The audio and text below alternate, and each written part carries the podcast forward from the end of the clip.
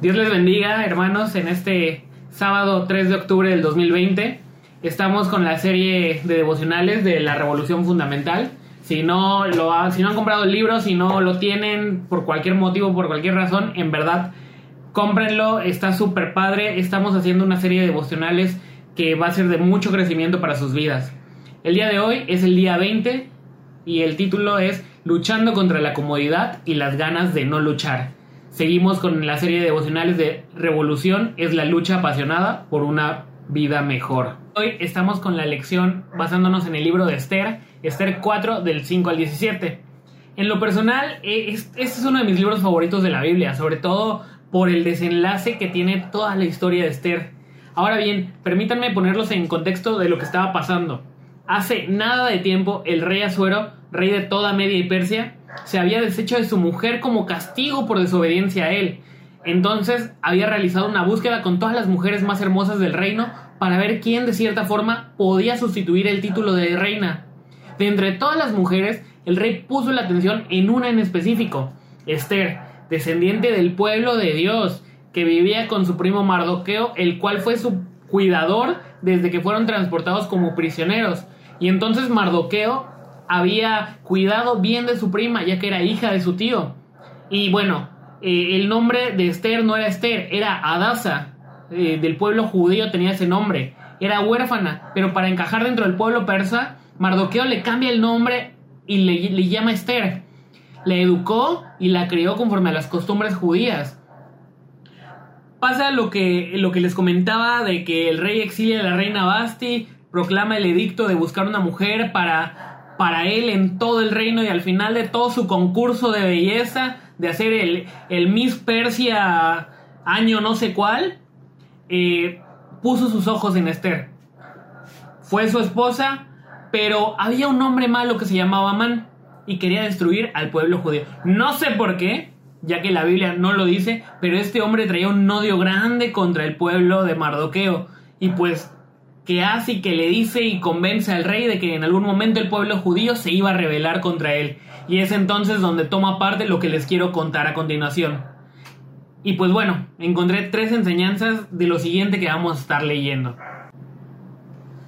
A base de mentiras, Amán había provocado al rey y lo había hecho levantar un edicto donde decía la fecha exacta con la orden de destruir, matar y exterminar a todo el pueblo judío, jóvenes y ancianos, niños y mujeres. Todo eso iba a pasar en un solo día gracias a Dios fue eh, que, que pudo hacerlo con mucho tiempo de anticipación y dijo dentro de unos meses va a pasar esto. Pero bueno, el pueblo se entera, junto con ellos Mardoqueo, y pues estaban preocupados, estaban dolidos porque sabían que iban a, perecer en un solo día. Es donde comienza eh, lo siguiente que les quiero contar. Entonces Esther llamó a Tac, uno de los eunucos del rey, que él había puesto al servicio de ella, y lo mandó a Mardoqueo con orden de saber qué sucedía y por qué estaba así.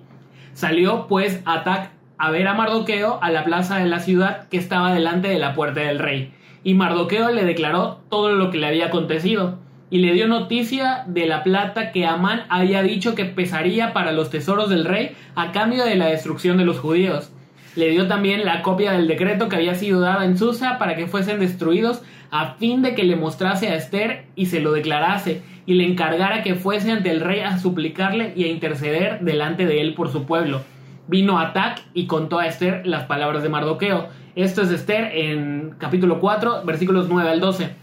Entonces las doncellas y los eunucos de, Esther vinieron y le contaron todo, y aquí es donde toma camino nuestra primera enseñanza. Nuestra vida es y será una constante lucha, y por eso la primera enseñanza que encontramos es la lucha que no podemos controlar.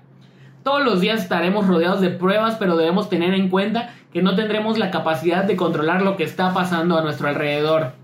Por eso el pueblo estaba triste, Mardoqueo estaba de luto, con lloro y lamento y vestido de silicio. Esto solo se hacía cuando una persona estaba sobrecogida de un sentimiento de tristeza que no le importaba incluso morir en ese momento. Pero lo más importante de las situaciones que no podremos controlar es que nos moverá a tomar una acción. Eh, creo que hoy estamos viendo algo similar. No sé tú, pero la pandemia, el COVID, eh, todas las muertes que están habiendo, ni los países de primer mundo o que se hacen llamar de primer mundo y que tienen una tecnología excepcional eh, pueden acabar con esto todavía. O sea, es algo preocupante.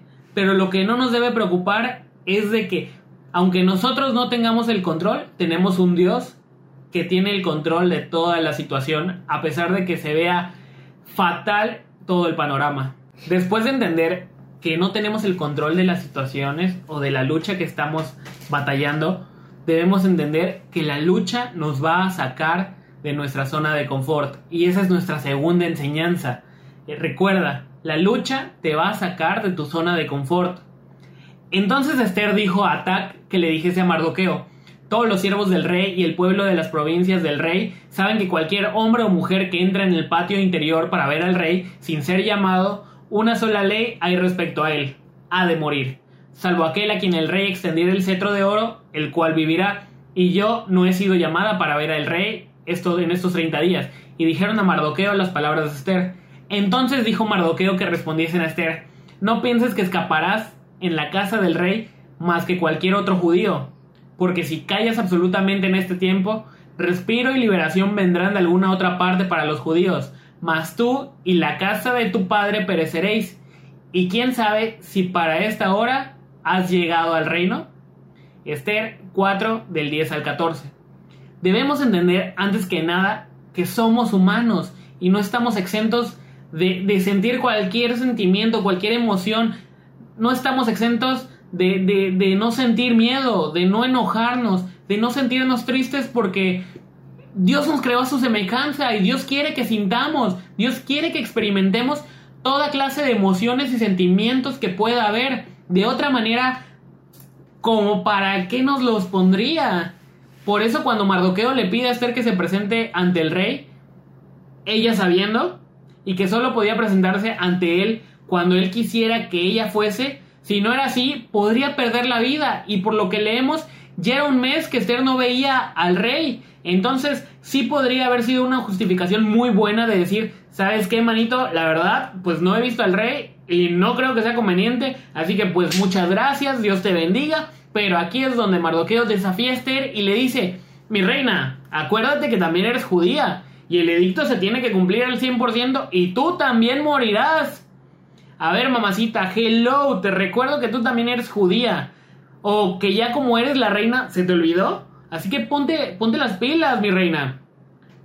Te estoy diciendo lo mismo, pero con un, un, vocabulario muy común y muy cotidiano. Pero espera, no solamente eso.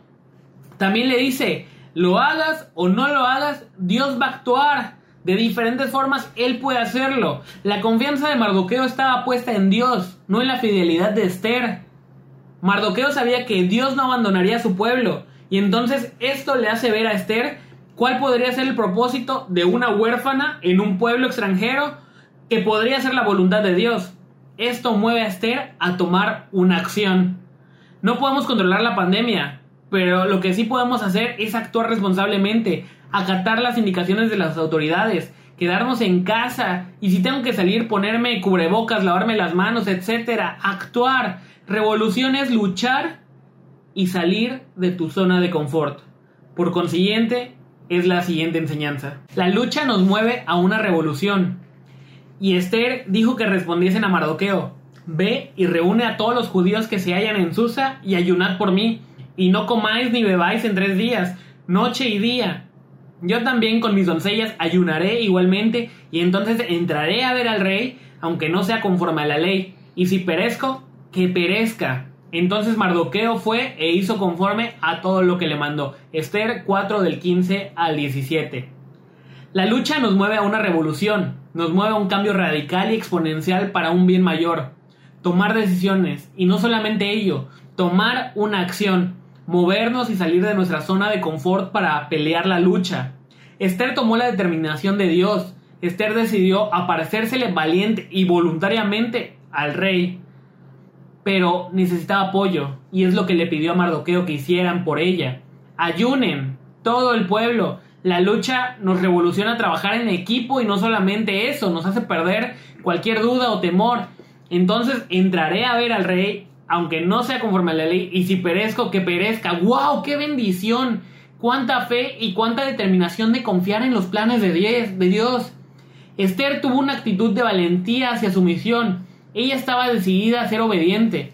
No importaba el costo. Y es lo que Dios quiere en nuestras vidas. Que dejemos a un lado las cargas, que dejemos a un lado la pandemia, dejemos a un lado la economía y que confiemos en Él. Sí, las cosas están mal. Todo está mal. Todo alrededor está de cabeza. Pero Dios tiene el control de toda la situación. Él solo quiere que confiemos y le obedezcamos sin importar el costo, sin importar el qué van a decir o el qué me van a hacer o cómo me van a ver o qué van a pensar de mí, ya que últimamente con el único que debemos quedar bien es con Él, ya que Él es el único y soberano dueño de nuestra vida. El desafío del día de hoy, dejar que Dios tome el control, revolucionar nuestra vida a Dios y tomar el lugar que Dios quiere que ocupemos en su voluntad. Hermano, hermana que me está escuchando el día de hoy, sé que es difícil, sé que no es fácil, pero debemos tomar una acción.